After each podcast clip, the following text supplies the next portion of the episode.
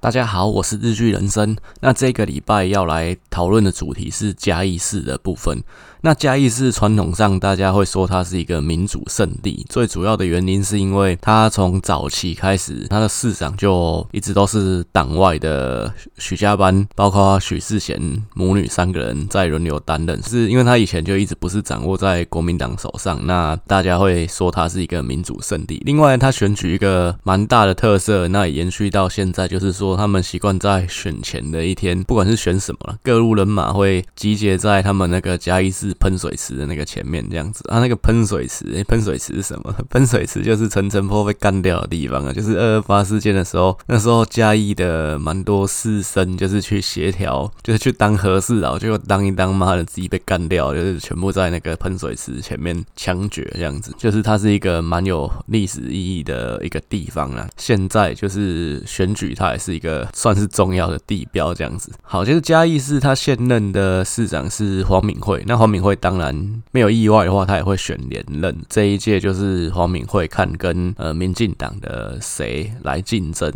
那嘉义这边，我们传统上说它是民主圣地，那很多人会觉得它是不是很绿这样子？那其实它的基本盘的情况，跟它可能历届选举的一个情况，跟隔壁的云林县其实蛮像的，就是说它算是绿大于蓝没有错。那但是那个差距没有差到很多。那再就是说选举方面，其实民进党在总统大选的时候比较容易取得优势，这个也是没有错。但是县市长的一个部分，其实就不太一定。那包括说，其实其实总统选举的部分，二零零八那次选举，呃，马英九在嘉义市也是赢的。有一段时间，其实国民党在嘉义也有取得，算是。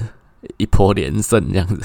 就是马英九，呃，就是二零零八改成单一选区两票制之后，嘉义市的立委嘛。那那次是因为，其实主要也是因为台联的林子楚有在这边参选啊，所以说算是绿营这边分裂嘛。那当然绿营的那个票，庄和子跟林子楚加起来是比国民党江义雄来的高，不过江义雄最后还是赢了嘛。那就是国民党在嘉义打赢了，算第一仗吗？也没有，二零零五其实县市长就赢了。那个二零零五的时候，黄敏惠就已经赢得市长嘛。二零零八立委，国民党也赢，江义雄也赢了。那二零零八总统马英九也又在打胜仗。二零零九县市长，当然黄敏惠有连任。诶，国民党在嘉义有取得四连胜，一直到二零一二年选立委，那民进党这边才有扳回一城，这样子就是才算是终止这波的连败这样子。那另外蔡英文在嘉义选三次总统，票也都是。赢的黄敏惠其实他是一个比较特殊的地方，就是说他是回锅又再重新选上市长，因为他其实从二零零五、二零零五、二零零九其实就已经连任过一次，而且其实就当已经当了九年，因为之前有一次是因为县市长他延任一年去跟那个就二零一四那一次啊，县市长所有县市长延任一年，然后跟六都的县市长一起合并选举，所以他其实黄敏惠当已经当了九年的。嘉义市长，二零一四年空了一届，就是被涂行者拿去。二零一八又再回国，那又选上了嘉义市长。那其实这不是一个常态啦，因为其实台湾来讲，上一集以及云林这边的节目有提到说。台湾第一个不是呃不太接受家天下这样的一个概念呢，就是父传子子传孙，然后再就是说也不太会接受你一个人县市长当了还要再当，甚至立委其实现阶段看起来三连任四连任其实就是一个极限，你要继续再干下去，可能选民也不会接受啊。那像以前宜兰那边陈定南啊，就是空了。十六年之后要再回去当宜兰县长，其实选举就失利了。原因很多了，还有人说因为他被指控那个什么点亮宜兰河那个参会，就是有被指控贿选啊什么的，然后被抹黑抹黑到输掉。然后那次民进党因为高捷案，其实整个的选情也不是很冷，风向也不是很有利民进党。当然，我是觉得一个蛮主要的原因是因为你陈定南在很久很久之前就已经当过县长，那你要再回过当，呃，大家可能会觉得说，第一个没有新鲜感嘛。第二个是，那你要当多久？那黄敏慧这边特殊是在于说，第一个黄敏惠在国民党之内，其实因为国民党在野，所以说在中央其实就没有机会。所以说他要延续他的政治生命，只有第一个选市长，第二个选立委，大概就这两条路嘛。那国民党党职的部分看起来，但他虽然他有当国民党，应该是有当到副主席的，不过党职这条路对他来讲也不是太有发展性跟太有吸引力的一条路嘛。所以他要延续政治生命，只能再回锅再参加选举。然后再来就是民进党这边的对手，真的是呃，可能实力上面。不是很理想啊，就是说涂醒哲，因为涂醒哲二零一四年那次他是赢了那个奈斯小公主陈綺贞嘛，但是当选之后的风评没有很好。那包括说，呃，有一个说法是他当嘉义市长，可是他。周休二日、假日还要回台北，这其实如果真如果是真的话，这件事蛮瞎的。就就是你是已经嘉义的父母官，然后然后你你你还在，虽然当然这是没有错，毕竟就很像你是外派去，可能你你外派去嘉义工作，然后 然后你假日回台北，反正你有钱嘛，你每个礼拜坐高铁回台北，搞不好还还可以报公务票。但是这个东西会让人家觉得你的心没有在嘉义啊，就是你是一个地方父母官，其实照理说你就是应。应该在那边自产，你就是就是住在那边才对啊！就跟谢长廷本来是台北人嘛，可是他去高雄当市长，那当然是在高雄自产啊，就是常住在高雄啊，这才对嘛。那那韩韩国语，韩国瑜表示，就是你你当了高雄市长，你也是应该常住在高 高雄啊，不是被罢免了就。就跑回云林，这当然会觉得观感没有到太好了。所以说这个部分涂醒哲，那这这个是一个一个传说了。那再就是说，他确实就是民意的满意度，包括天下杂志那边的一个施政满意度，涂醒哲在各县市当中都是后段班这样子。虽然说二零一四民进党在县市长那次选举大胜，那但是呃，其实当到一半，就是有很多县市就有。浮现了那个连任的危机啊，比较早浮现出来的就是嘉义嘛，然后还有宜兰啊。那宜兰那边就林志亮那个那个太强了，这样，所以大家觉得我干民进党可能保不住。那嘉义这边是甚至有声音是民进党还希望涂醒哲你不要选连任，因为你选你们不要出来丢人现眼，你出来输定了。那这个部分也确实有这样的声音传出来，所以说涂醒哲就是不抢啊。那黄敏惠当然会，他需要一个位置延续他的政治生命嘛，那他就是还是会回来去抢这个位置。那黄敏惠这个人，他其实也是一个蓝绿同时型的政治人物，其实跟王金平有一点像。那包括说在嘉义这边，其实其实有上网，大家都会知道，可能知道一个人叫做 GTO Kevin。居头凯文，小商人这样子。小商人他其实嘉义人啊，那他算是跟陈明文，呃，应该算是跟陈明文关系不错的一个人。但是他其实本质上也是偏绿了，但他其实就蛮支持黄敏惠。那黄敏惠的话，他二零一八这一仗是选赢了，但是他二零二二年要再连任，其实也会面临到一个蛮大的一个问题，就是在于说他真的当太久这件事情。就台湾来讲，县市长的史上当最久的两个人，那一个就是胡志强，那一个就是陈菊。他们都当了三任，但那是因为五都升格的关系，所以有一些特别的历史。那甚至胡志强还选第四任，但是胡志强第四任其实就输给林佳龙二十万票嘛。那那个原因也是因为他真的当太久，你再当下去当十七年，干真真的是太长了。黄敏惠其实也会碰到一样的问题，他现在也是当三任，但不是连着，但是他也是当了第三任的一个县市长，所以说他要再选第四任，如果真的选到选。选四次选上，那真的是破纪录啊！因为台湾史上没有人就是以选选上的次数选上四次县市长，那选上三次其实还有一个人，也是嘉义市这边，就是张博雅。那张博雅是他当了。不过他他也没有当到满，那但是他就是当了两任之后，让他姐张文英当嘛。那张文英当完，他又再回锅选上一次。那不过那次没有当很久，后来就是被阿扁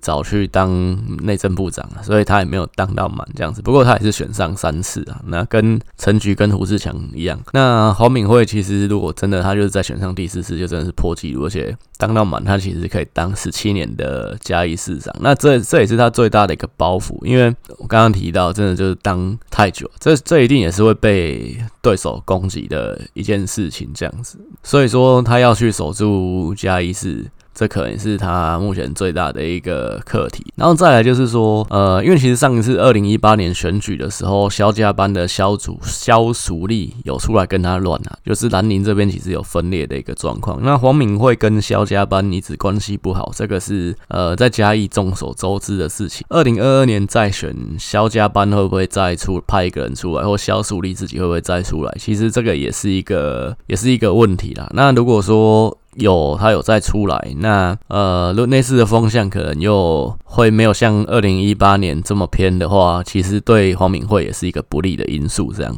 因为毕竟上一次的选举，二零一八年那次的时候，就是有萧淑丽出来搅局，所以黄敏惠其实也只赢了图行者两千票左右而已，所以这个差距其实是蛮接近的。那如果说下一次真的风向有再偏回来，其实胜负就是在未定之天了。那如果单纯就呃施政满意度来看的话，其实。黄敏惠这两年在《天下杂志》的呃满意度里面，也是都还是维持在前段班的一个水准，这样子，就嘉义对他应该还算是满意的。讲到民进党这边的一个对手，目前就比较不明朗。那因为像涂醒哲，其实输个叫拍款，我相信那个一应该是无这个人，怕个出来算一盖。所以说，那民进党这边会是谁出来？那民进党这边的立委呢？其实现在的立委是叫做王美惠，而且跟彰化县长王。黄惠美刚好名字是倒过来，那黄敏惠这三个人名字真的也够像啊！以后又在彰化嘉义地区，那这个部分他因为他是去年才刚选上立委，那最主要是他其实原本是市议员呐，那他在民进党初选打败了现任的立委前前任的立委李俊毅嘛，那所以他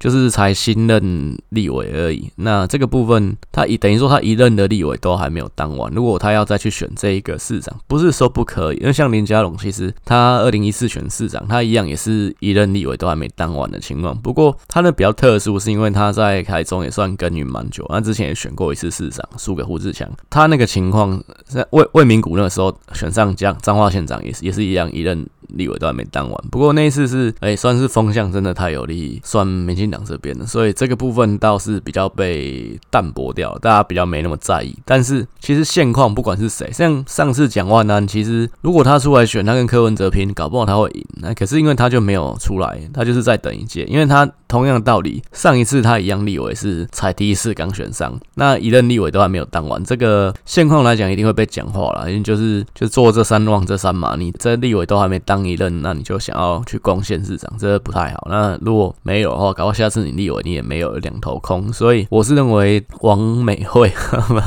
仔细看一下，不然要讲讲错。王惠美、王美惠，她要出来选市长，我觉得机会应该是不大。再来就是说，民进党到底其实还有谁？像涂行者，我觉得不可能嘛。那那个李俊毅，他立委被拉下来了，这个我是觉得他能量也不够，所以这这些老将。应该不太可能。那有可能的，目前看起来其实有几个人物啊，因为毕竟蔡英文去年在嘉义市他拿到也是六成以上的选票，所以其实民进党这边我相信很多人也是跃跃欲试啊。那有一个比较被常被提到的，就是前法务部长蔡必仲。那蔡必仲他之前也有去代理花莲县长，就是傅昆萁被抓去关的时阵，对，他那时候代理过花莲县长的一个位置。那他法务部政次，他其实跟陈峰就跟蔡英文关系算是还不错，因为最主要他老婆黄淑英。他之前也当过民进党的不分区立委，其实他们夫妇跟蔡英文听说啊关系都是好的，所以说蔡必仲拿到这个门票，这个竞争的门票，我相信机会应该是不小。加上他可以被行销的点，就是说他之前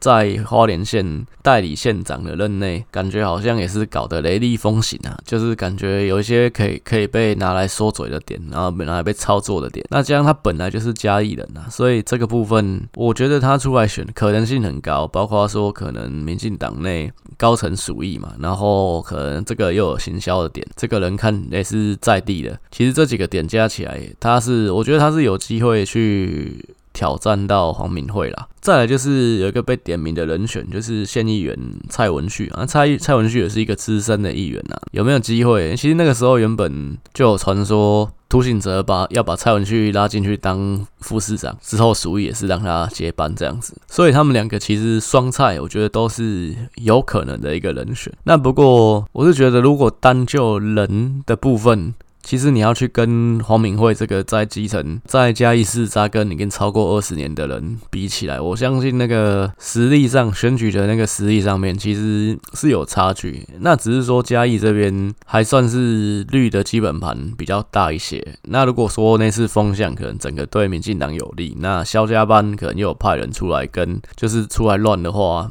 对民进党这边可能就会比较有利。所以说，其实嘉义市这个部分目前看起来也是算五五坡，呃，两方其实都有机会。但黄敏慧是稳啊，就是说嘉义人对他还是很满意，然后可能他也算是一个蓝绿通吃型的政治人物。那如果民进党这边推出了一个人选，那在基层上面的一个关系不是那么的绵密跟扎实的话，呃，黄敏惠其实就蛮有优势，然后也会有很多人认为说黄敏惠啊，这这也蛮是问诶，但是他的劣势就是刚刚一直提到的，就是当太久，萧家班会不会出来乱？然后还有就是风向，如果说不是又太利于国民党这边的话，可能对他来讲都是一些可能会落马的原因这样子。那嘉义市其实人口比比新竹啊，比基隆还要少，所以它这三个这三个县市是以前就是省辖市的时代，呃，就五个省辖市嘛，基隆、新竹、台台中。嘉义、台南这五个省辖市，那像现在台中跟台南都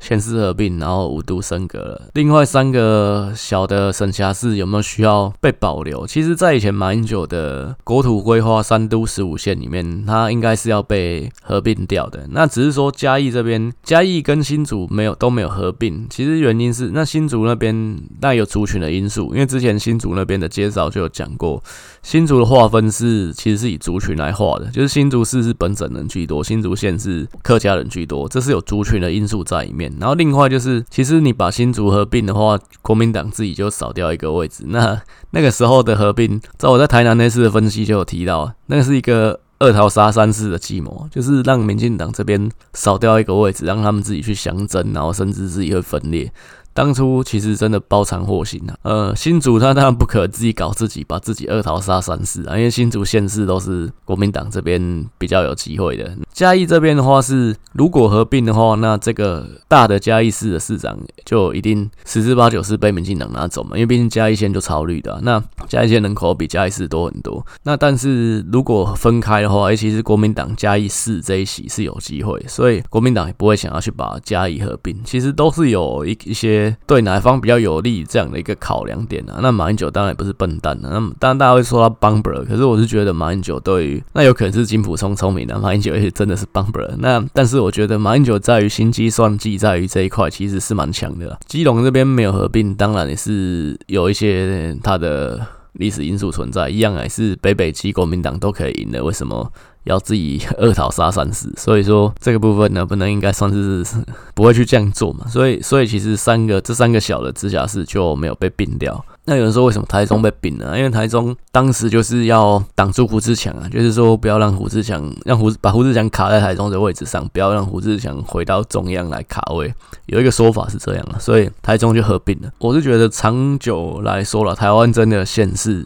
的那个数量太多了。你像日本国土是台湾的十倍大，可是日本的县市，他们他们的县呢？就他们的那个县这个级别的行政区才四十几个而已，台湾是他们十分之一，可是就二十个左右的县市，所以其实划分太细。那当然，那也是因为。国民党当初来台湾，就是需要更多的位置可以让大家分嘛，所以说他又把日据时代的一些县市又切得更细，像以前其实没有苗栗的嘛，啊，他等于算是呃再从新竹这边分出来的，所以其实很多情况是主要还是在当初呃国民政府来台湾的时候，一些当时主客观的历史因素下面去产生的。那现在要去合并它，可能因为这个县市存在也很久，你要去把它并掉，可能。当地人大家也会不会愿意说，那到底只要两个县市合并，谁是主，谁是从？像其实。五路升格那几个县市都有这这方面的问题嘛，像高雄并了，那其实，在原本的高雄县政府所在凤山这边，有一些机关还是保留在这边啊，就是说合并之后，有一些的机关，它是在凤山这边上班了。我相信台中、台南应该各自都有一些类似的情况，所以说，其实县市合并，我是觉得是有这个需要，因为台湾像就像台湾省精简掉，那其实县市也是有进一步精简的一个空间跟好处啦，因为。好处当然就是可能少掉算是 少掉一些冗员嘛，这当然大家应该是会认同这样子的一个情况嘛。但是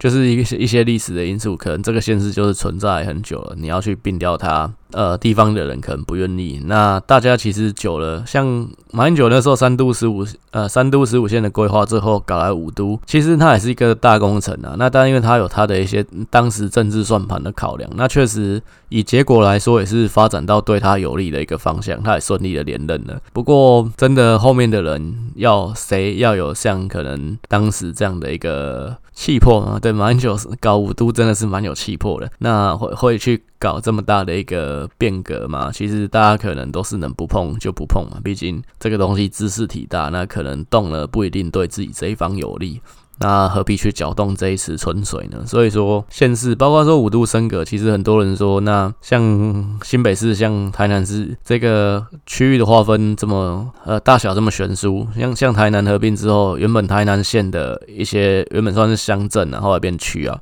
人口数都他妈的少，那这这可能一个一个县市里面大家相距太悬殊，那是不是有些小的区域要合并一下？那行政也比较有效率。但是最后讲一讲，诶，划分版本其实也有出来，可是。都没有这样做嘛，新北市这边也是一样。其实大家最后还是以不变应万变的可能性比较大，所以这部分真的可能大家还是不懒得去搅动这一池春水了。那我相信嘉义市应该长久来说还是会一直存在，在喷水池前面集结的这个选举传统，应该也是会继续延续下去。二零二二年，我个人是还是比较看好黄敏惠可以连任的，不过他还是有一些挑战，就刚刚说的这一些。那最主要是民进党这边的人看起来。竞争者就实力来讲，就是一对一去 PK，真的可能还是 PK 不赢黄敏慧。个人条件上面，地方的基层的实力上面，可能都还是不如黄敏慧。不过黄敏慧有一些呃，算是。